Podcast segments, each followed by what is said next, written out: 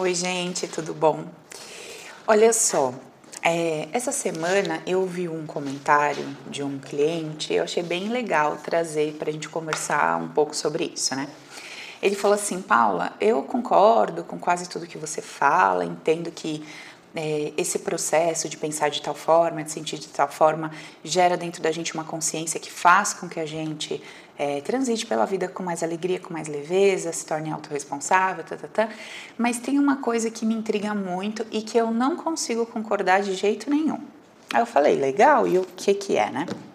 Aí ele falou assim, quando você diz que nunca na vida a gente vai, que, que seria impossível na vida ter uma vida como um mar de rosas. Ele falou: Isso eu não acredito, porque eu acho sim que a gente pode ter uma vida sendo como um mar de rosas. Beleza. Aí eu falei: Ok, esse é o ponto de vista. Se você acredita que acreditar que é possível ter uma vida como um mar de rosas, se você acredita que, que acreditar nisso te faz viver melhor, viva com a sua, com o seu ponto de vista. Enquanto você entende que isso te faz bem, que isso te faz viver com mais leveza e mais alegria, acreditar nisso, assuma a sua crença, carregue ela com você, acredite em si e nela e viva as consequências do que acreditar nisso traz. E beleza. Aí eu fiquei pensando nisso, né? Depois, ele foi levantando alguns argumentos e trazendo, e eu fui percebendo que talvez a ideia não foi muito, é, não ficou muito clara, sabe? Talvez quando a gente fala assim num vídeo, sem explicar, eu converso sempre aqui com a Ina assim. Chega um ponto, quando a gente vai gravar conteúdo, que a gente tem que explicar até mesmo o que cada palavra quer dizer no, vamos dizer assim, dentro do método que eu aplico. Porque, por exemplo, quando eu falo com vocês é, crenças, por exemplo, na cabeça de cada pessoa que me ouve é puxada uma referência do que são as crenças. Só que muitas vezes eu estou falando crenças e eu estou falando de uma coisa tão mais profunda do que você já ouviu falar ou conhece, porque dentro do método a gente desce num nível de profundidade tão grande que quando eu falo crença, eu não estou me referindo àquelas crenças que nós aprendemos. Eu estou me referindo à crença mais profunda lá da base que não é essa, que não, não é essa referência de crenças que você tem. Então, vamos entender, primeiro, quando a gente faz referência à ideia de mar de rosas, o que, que seria um mar de rosas? É um mar calmo, sem nenhum movimento, com um monte de rosinhas em cima flutuando sobre ele, certo? Não tem movimento, você olha aquele mar perfeito, intacto ali, imóvel, com um monte de rosas flutuando, uma coisa linda de se ver, é, sabe, angelical, é doce, nossa, que coisa romântica, é bonito de se ver. Beleza, isso seria um mar de rosas, tá? Por que que dentro do meu método e tudo mais, por que que eu não acredito que a vida pode ser um mar de rosas? Primeiro, porque eu entendo o que que eu estou fazendo aqui. Se eu acredito que eu vim aqui para passear, para me deleitar, para ser servida, para usufruir, tudo bem, talvez até possa ser que um dia eu alcance o tal mar de rosas eterno na minha vida, segundo a crença do meu amigo. Pode ser. Como eu não acredito que eu estou aqui para um deleite da vida, no sentido da vida me servir, da vida me surpreender, da vida me fazer sorrir, como eu não acredito nisso, eu acredito que eu estou aqui sendo um personagem que tem acima de si um espírito, porque eu acredito que a realidade, realidade no sentido de. É, realidade no sentido de algo além da materialidade, vamos dizer assim. Eu acredito que existe alguma coisa que vai além da percepção material. Então, como eu acredito que existe algo que vai além da percepção material, eu acredito num mundo que eu chamo de invisível ou espiritual ou abstrato, qualquer nome serve. É um mundo não material. Quando eu acredito nisso, que existe algo acima disso, que é um mundo não material, e eu acredito que, que existe algo maior do que eu, não material, eu entendo que esse algo maior do que eu, não material, anseia por coisas diferentes do que esse eu material anseia. Então, o eu material anseia por um mar de rosas, anseia por uma vida sem movimento, contínua, equilibrada e estável. O eu material. Por quê? Porque o eu material, ele é tomado pela ideia de dor e prazer como referência de bom e ruim, certo e errado. Então, assim, se tá trazendo prazer, se tá trazendo alegria para o eu material, é bom, é perfeito e agradável. Eu quero. Se tá trazendo desconforto para o eu material, eu não quero, é errado, não serve. Então, o eu material, ele transita pela vida com essa referência. Se eu acredito que eu sou um eu material, até faria algum sentido eu buscar por esse mar de rosas e esse mar de rosas até chegar na minha vida. Beleza. Eu não acredito nisso. Então, como eu não acredito nisso, eu não tenho como conceber a ideia que um dia a minha vida vai ser um mar de rosas. Por quê? Porque eu acredito que a minha vida ela é fluida, constante e movimento de um movimento eterno, porque através desse movimento eterno gera outro movimento, outro movimento, como que um processo de causa e efeito, e nesse processo de causa e efeito eu, eu aprendo, cresço e me desenvolvo. Então, por isso eu não acredito na ideia de mar de rosas. Agora, outra coisa. Eu acredito que, mesmo num mar turbulento, mesmo num mar agitado, mesmo num mar conflituoso, no meu mundo interno, porque no mundo externo eu vou estar dentro do navio gritando: faz isso, faz aquilo, pega o remo, não sei o que, taca o bote, vamos pular. Porque é o mundo externo. O mar está agitado, turbulento, corre esse risco de vida, né? Então o eu material está reagindo com aquela turbulência. Tudo bem, é mundo externo. No mundo interno, dentro de mim, mesmo diante da turbulência que gera medo, ansiedade, desconforto e um monte de coisa, mesmo diante disso, aqui dentro eu posso fazer uma escolha de viver a turbulência, de viver o caos como algo bom, perfeito, agradável, sublime, uma vez que eu acredito que tudo contribui e coopera para o meu bem. Então são coisas distintas, totalmente diferentes, onde eu entendo que a vida ela é um fluxo e ela vai ter altos e baixos, altos e baixos, altos e baixos. Mas quem é que percebe a vida como altos e baixos? O personagem material. Quer dizer que a vida é altos e baixos? Quer dizer que a vida é feita de momentos bons e ruins? Não. O personagem que só busca o deleite e o prazer lê a vida dessa forma. Porém, o personagem o espírito que não é um personagem, não é dotado de materialidade e não é guiado pela ideia de bem e mal, no sentido de prazer e dor, para o espírito são experiências. Não tem essa esse pico, vamos dizer, que tem para o humano. Então, quando a gente identifica um evento, um cenário como algo caótico, não é que seja caótico é que o personagem que busca o deleite e o prazer enxerga aquilo como caótico, porque não traz é, um sentimento gostosinho. Então, o personagem olha para aqui e fala: puta, que merda, que caos. Não quer dizer que seja o caos, quer dizer que eu percebo como caos, porque me contraria uma vez que não é o que eu gostaria que acontecesse, mas não quer dizer que é o caos. Entende? Então, a gente precisa ir separando aquilo que o eu material interpreta como tal coisa e o que de fato aquilo na não materialidade representa, que são coisas diferentes. Então as pessoas questionam assim. Além disso, por exemplo, nossa, mas não faz sentido. Por que, que a gente tem que sofrer? Não, ninguém tem que sofrer. A gente sofre na vida porque a gente tem uma ideia de que a coisa deveria ser daquela forma, porque aquela forma traz uma sensação gostosa e prazerosa. Então a gente só quer que aconteça daquela forma. Quando não acontece daquela forma, a gente entende que está sofrendo. Mas o sofrimento não é o que está acontecendo com a gente. O sofrimento é causado pela nossa cabeça condicionada, que tem uma ideia do jeito que deveria ser. Não é daquele jeito, estou sofrendo. Por que você está sofrendo? Porque está acontecendo isso, isso, isso. Não.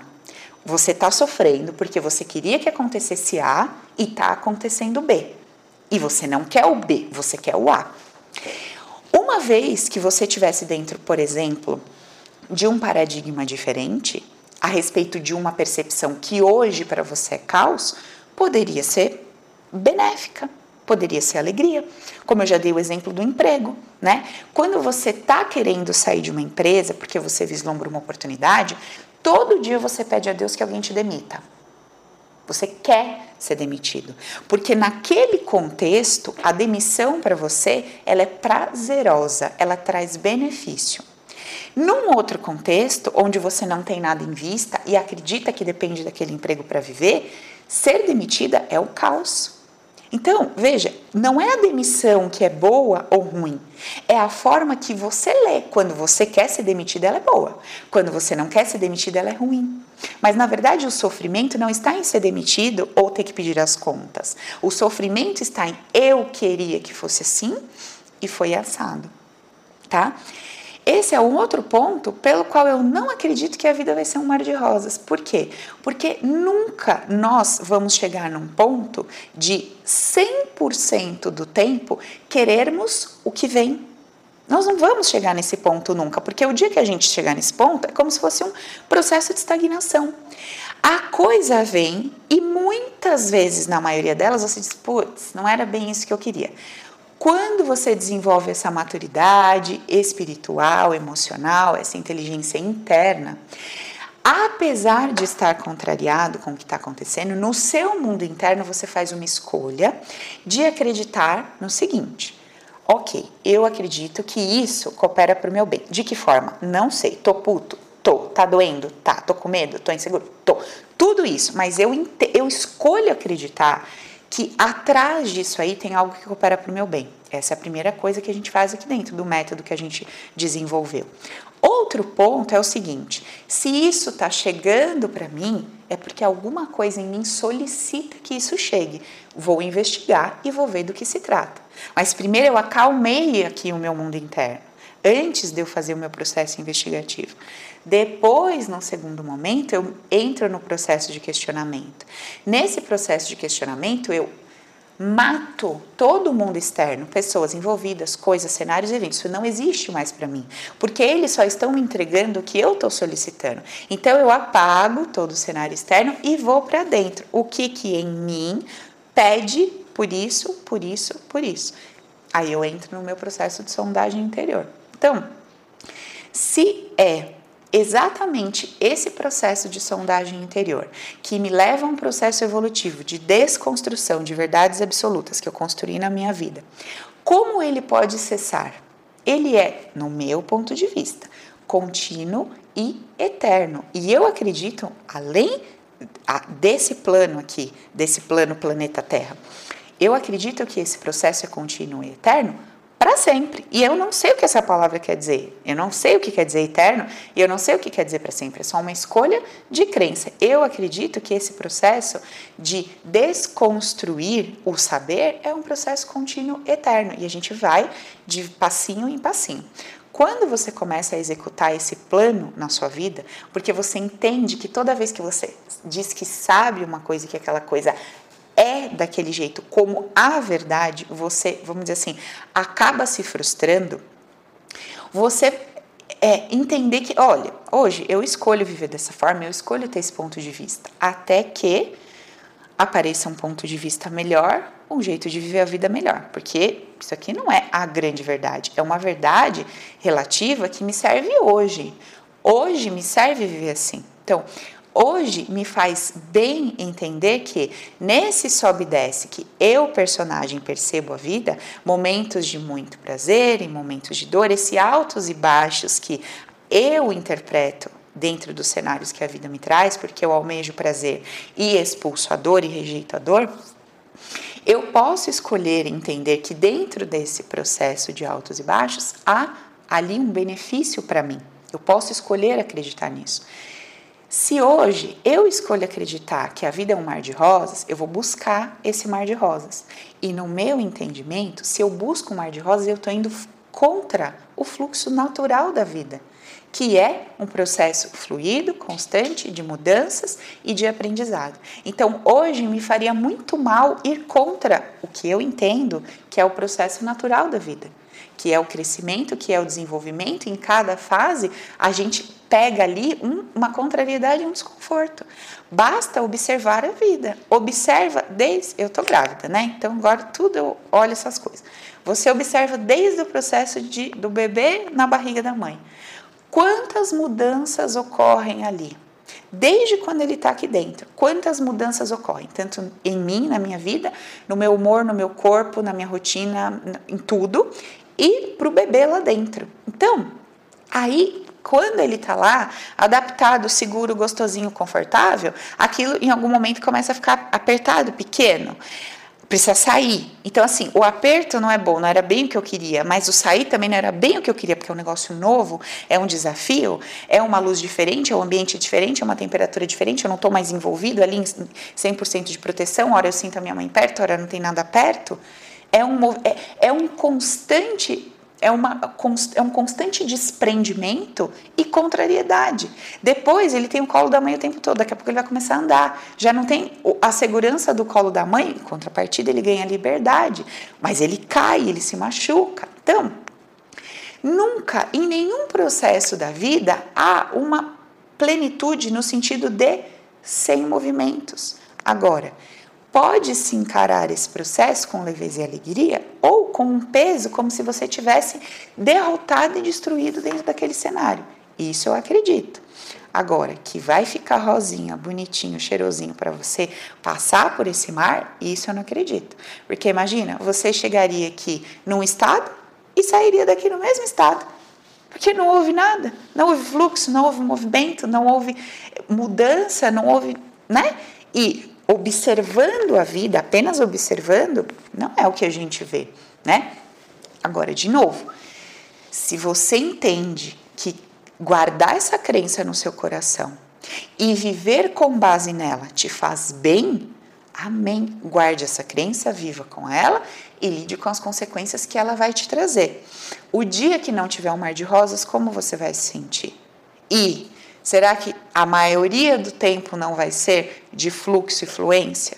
E como você vai se sentir a maioria das vezes? Putz, não estou conseguindo ver o mar de Putz, eu nunca consigo alcançar aquela vida. Putz, o que, que eu tenho que fazer para alcançar aquela vida? Porque às vezes você está lutando, indo atrás de uma coisa que você nunca vai encontrar.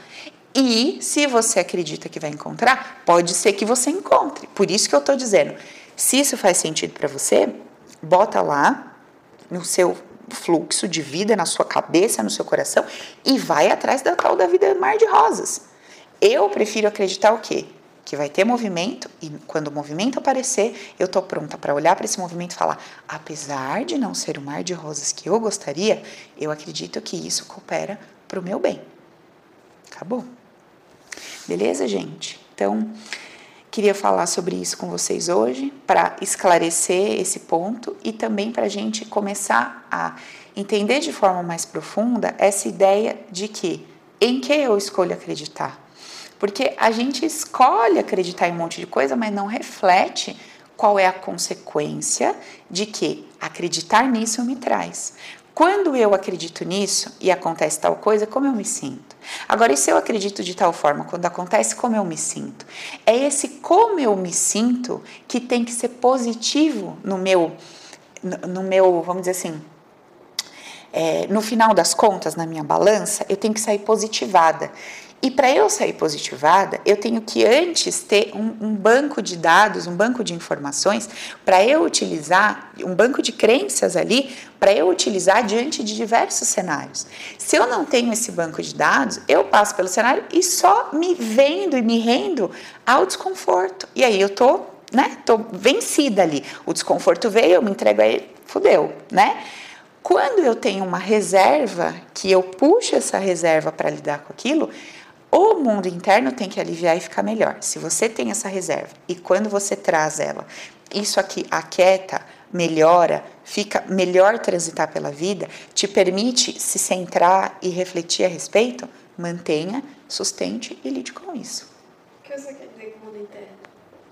A Ina está perguntando o que, que eu quero dizer com mundo interno. Exatamente o que eu expliquei. O mundo externo é como se eu estivesse dentro de um barco e está acontecendo lá o furacão do lado de fora. Então tá vindo a onda, tá vindo a chuva e no mundo externo eu sou o personagem dentro do barco. Eu vou gritar, eu não entendo de barco, tá? Então, sei lá, levanta a vela, vamos jogar o bote, faz isso, tira a água do barco. Eu já estaria com o rodinho tirando a água do barco, tipo, eu faria isso lá, para o barco não afundar faz isso, faz aquilo, sei lá, liga para alguém, avisa o fulano que deu o BO aqui, não sei. Então, esse é o mundo externo, você está em ação, fazendo o que o personagem faz diante de cada situação, tudo bem. Dentro de você, é aqui, mundo interno, é dentro de você. Apesar do personagem estar reagindo a tudo que está acontecendo, lidando com aquilo da forma que ele lida, da forma que ele sabe que ele pode lidar, aqui dentro você está assim: eu sei que tudo coopera para o meu bem. Eu estou aqui fazendo melhor, fazendo todo esse movimento, eu não sei o que vai acontecer. Eu não sei qual é o resultado desse furacão. Não sei se eu vou morrer, se eu vou sobreviver, se vai morrer um monte de gente que está aqui que eu amo, se não vai morrer. Eu não sei o que vai acontecer, mas eu sei que isso coopera para o meu bem e para o bem de todos que estão envolvidos nesse cenário. Esse é mundo interno. E em paralelo, o mundo externo está acontecendo, que é uma bagunça constante que todo mundo faz. Acha que vai estar no meio do terremoto e o mundo externo vai estar pleno. Não, não vai estar pleno, porque você é um personagem que está ali na ação da coisa toda. E se você estiver assim, não é que você está pleno, você está no modo desativado, modo fingindo de morto. Ou você sai correndo. São os nossos três modos. Eu reajo, eu finjo de morto, eu saio correndo. Então, se você estiver no modo fingir de morto, não é porque você é pleno. Nossa, olha como ele é pleno passando pela situação, ele fica assim. Não, você paralisou. E você paralisou porque é o meio que o seu sistema entende que é a melhor forma de reação o seu sistema carrega uma informação que diz: no meio do caos, paralise. É o melhor que você pode fazer. Então você vai reagir no mundo externo com aquele pacotinho de informações que está no seu banco de dados. Ali, paralisado, que é a forma que você consegue reagir, no mundo interno você vai dizer: não estou conseguindo reagir, não estou conseguindo fazer nada nesse momento, mas eu entendo que tudo coopera para o meu bem. Acabou o evento, sobreviveu? Tá, aí você vai sentar e vai falar: deixa eu entender porque que toda vez que acontece um furacão eu fico assim, paralisado. Deixa eu entender. Às vezes um certo tipo de reação seria muito legal, às vezes um certo tipo de atitude seria muito bem-vindo, então deixa eu analisar. Por que, que meu sistema entende que eu tenho que paralisar? O mesmo para quem é extremamente reativo, o mesmo para quem foge todas as vezes. Beleza? Alguma dúvida, amiga? Então é isso, gente, tá bom? Eu achei legal e importante esclarecer isso, porque é uma bagunça constante, principalmente no meio mais assim de autodesenvolvimento e tal, essa ideia de que essa que tem que ter essa capa de plenitude, quando na verdade aqui dentro tá pior do que uma cova, uma vala podre. É o contrário. Aqui deixa sair o que tem que sair no sentido de reação, porque sempre vai ser o melhor que você pode fazer. Sabe, você pode até se segurar e controlar uma vez ou outra, mas quando você menos percebe, você está lá fazendo aquilo que você sempre faz. Agora, aqui dentro você pode fazer um grande trabalho e é só para você. Esse é o nosso problema. Como ninguém vê esse trabalho interno acontecendo, ele é individual e ele é solitário, ele não é um trabalho compartilhado, é impossível você explicar para alguém o que está acontecendo no seu mundo interno quando às vezes você está dando meia dúzia de grito com uma pessoa. Essa pessoa não vai entender que aqui dentro você está em paz, apesar de estar reagindo a ela. Não vai, então esquece. Você nunca vai ganhar pontos fazendo esse trabalho de jornada interior, porque ele é exclusivo e é para você, só para você. Então você não ganha pontos no social. Por isso que ele não é marqueteiro, por isso que ele não é desejável pelo personagem, porque o personagem quer o quê? Aceitação, reconhecimento e aplauso. Então o personagem tende muito mais a procurar uma dinâmica que você fica assim, que você fique assim, que você faça alguma coisa, que você fique assim, porque isso traz uma conotação de olha como estou agindo, olha como estou evoluindo, olha como sou isso, olha como sou bom, olha como faço pelo outro.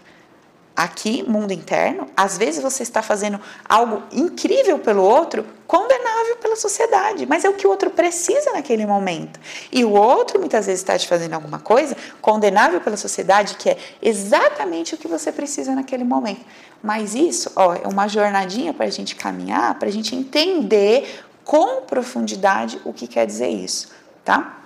Então, é uma caminhada solitária, individual, exclusiva e ninguém nunca vai te aplaudir por fazer um processo de jornada interior, porque ele é só seu com você. Ninguém vai perceber. Pelo contrário, se descobrirem que você está num treinamento, se descobrirem que você estuda isso, vão exigir de você uma conduta e uma postura, socialmente falando, politicamente correta. Tem que ajudar, tem que não reagir, tem que não falar nada, tem que fazer tudo pelos outros, tem que ser paz e amor. E aí, quando você está num processo, no caso aqui do nosso método, que é nada disso, que é nada disso, a pessoa fala, puta merda, você tá muito louco, né? Não tá lá falando que tá fazendo, pô, tá fazendo isso daí, não sei o que, tá falando tal coisa. Tá. Porque é aqui dentro. Não é nada fora, nem para ninguém, nem para os outros. Beleza, gente? Tá, deixa eu falar uma última coisa. Claro, é óbvio que quanto mais, conforme você vai tratando aqui dentro, óbvio que você fica menos reativo no sentido emocional. O que, que eu estou querendo dizer com isso? Talvez antes você desse meia dúzia de gritos com seu filho, só que naquele grito tem uma emoção de dor que vem porque dentro de você tinha uma dor acoplada àquele, àquela situação. Dá um exemplo rapidinho de um caso que aconteceu hoje. A mulher me diz assim, Paula, minha enteada sempre recebeu tudo, teve tudo, né, né, né, todo mundo fez tudo por ela a vida inteira, tá, tá, tá, e eu achava isso um absurdo, né? Sou casada hoje com o pai dela, separou da mulher, ela tem tantos anos e com os nossos filhos é tudo diferente. A gente não dá moleza, eles têm que fazer por eles mesmos, eles têm que batalhar, tá, tá, tá. E eu achava um grande, grande, grande absurdo aquela menina receber tudo de mão beijada. E aí, dentro de mim, eu ficava puta, porque eu queria que meu marido se posicionasse de uma forma diferente em relação a ela, porque a gente tem uma conduta e postura diferente com os nossos filhos. Beleza. Foi fazendo o processo dela. Olha o que ela descobriu. Eu descobri que eu agia dessa forma com os meus filhos, porque ela tem filho menino e filha menina. Ela queria ser uma mãe justa. Então ela achava legal que eles batalhassem por eles mesmos, mas desde que todos fossem tratados da mesma forma. Porque na infância dela, os irmãos homens ganharam tudo, receberam tudo de mão beijada, carro, dinheiro, oportunidades, e ela, menina, teve que lutar e batalhar pelo dela. O pai não dava para ela porque era mulher, dava para todos os irmãos porque eram homens. Então essa é a dor dela que está lá grudada dentro do subconsciente dela. Quando ela vê a filha do marido tendo tudo, recebendo tudo, sendo mulher, essa dor dela vem à flora. Como é que pode? Eu não tive, ela tem tudo que eu não tive. Ela tem tudo que eu nunca tive, que eu nunca consegui. A dor dela vem para fora. Então, quando ela olha para o que é feito para essa menina, aquilo vem como uma sensação assim: cara, como é que pode? Como é que pode um negócio desse? Primeiro, vem a dor para fora. Segundo, essa postura que ela adotou em relação aos filhos, o jeito de criar os filhos, pode ser muito legal, pode ser excelente, pode ser, sei lá, não sei se essa palavra não seria didático, mas pode ser assim, que gere um crescimento muito bacana nos filhos, ó, legal. Só que a motivação não é amor e alegria, é a dor dela. Quando ela faz esse processo de jornada interior, que ela arranca essa dor de dentro, Pode ser que ela continue tendo a mesma postura em relação aos filhos, porque ela entende que é uma postura bacana, mas a postura não vai ser mais acompanhada de uma dor, vai ser acompanhada de alegria. E quando ela muda isso aqui dentro, o que que ela desconstrói para quem recebe isso? No caso, os filhos. O que que ela desconstrói aqui do lado de cá? Qualquer tipo de revolta em relação à atitude dela, porque nós sentimos a emoção. O evento está lá, mas nós estamos reagindo ao campo emocional. Um dos filhos dela que sente isso pode se sentir completamente revoltado com a atitude da mãe. Ou pode acontecer algo do tipo: não, eu não vou te dar um carro, você vai para a faculdade de ônibus e metrô. Acontece qualquer coisa, um assalto, um sequestro, né? A mãe vai se falar o quê de si mesma? Ai, não sei porque eu fiz isso, eu devia ter dado o carro que ele tanto pedia. Ele falava que era perigoso, que era escuro, mas eu, com essa minha ideia de que eles crescessem, não, não, não, agora eu sou culpada pelo que aconteceu com meu filho. Sabe? É uma, hum, é uma dor, é uma picuinha interna, é uma birrinha interna da dor dela. E esse filho também pode se revoltar contra mãe, dizendo: Porra, você tinha dinheiro, você tinha condições. Todos os pais dos meus amigos que têm dinheiro e condição fazem isso por eles, e não é por isso que eles são os vagabundos, maconheiro, drogado, sei lá o quê. Eles estão legal, a gente não é retardado, a gente não vai achar que a vida tá ganha porque você deu um carro pra gente ir pra faculdade. Entendeu? Então, quando a motivação muda, você desconstrói aquele padrão e aí você consegue ver a tua escolha realmente diante de você, não mais impulsionado pela dor para ter aquela atitude. Entenderam a diferença? Então, isso é outro ponto bem importante e relevante. Quando a gente vai mudando aqui dentro, Muitas vezes a nossa atitude pode mudar? Pode. Talvez ela releve, fale assim: não, fulano e fulano não precisa de carro, porque a faculdade é em frente lá o negócio que eles moram, lá a República. Mas a fulana precisa, porque é essa que vai daqui na puta que pariu. Então, assim, olha, gente, eu vou dar um carro para ela, não vou dar para vocês, não estou sendo injusta. Por que ela não conseguiria fazer isso? Porque lá atrás ela sofreu a sensação de injustiça. Então, ela acha que tem que ser tudo igual. Só que os cenários mudam. Talvez uma das filhas dela precise do carro e outras não por causa disso. E aí, de repente, ela vai ter que cancelar o julgamento que ela deu lá atrás, pelo que o pai fez, para ela poder estar livre, para poder fazer diferente e trazer compreensão dentro do lar dela. Olha que interessante isso, né? Então, beleza. E em relação à enteada, ela vai tratar essa dor, vai limpar isso aqui? Se o marido der ou não der, se ele fizer ou não fizer, ela dá a ele o direito de ser o pai lá do jeito que ele acha que tem que ser e se dá o direito de ser a mãe aqui junto com ele para os filhos do jeito que ela acha que tem que ser. E ela mesma percebendo isso hoje lá no grupo, dando depoimento dela, falou: Nossa, já tem alguma coisa aqui mudando, eu já estou olhando para ela com outros olhos, eu já estou entendendo que era tudo sobre mim e não sobre ela. Imagina quantos problemas a gente evita no sentido de picuinha, raiva, lenga-lenga, essas coisas que a gente muitas vezes não.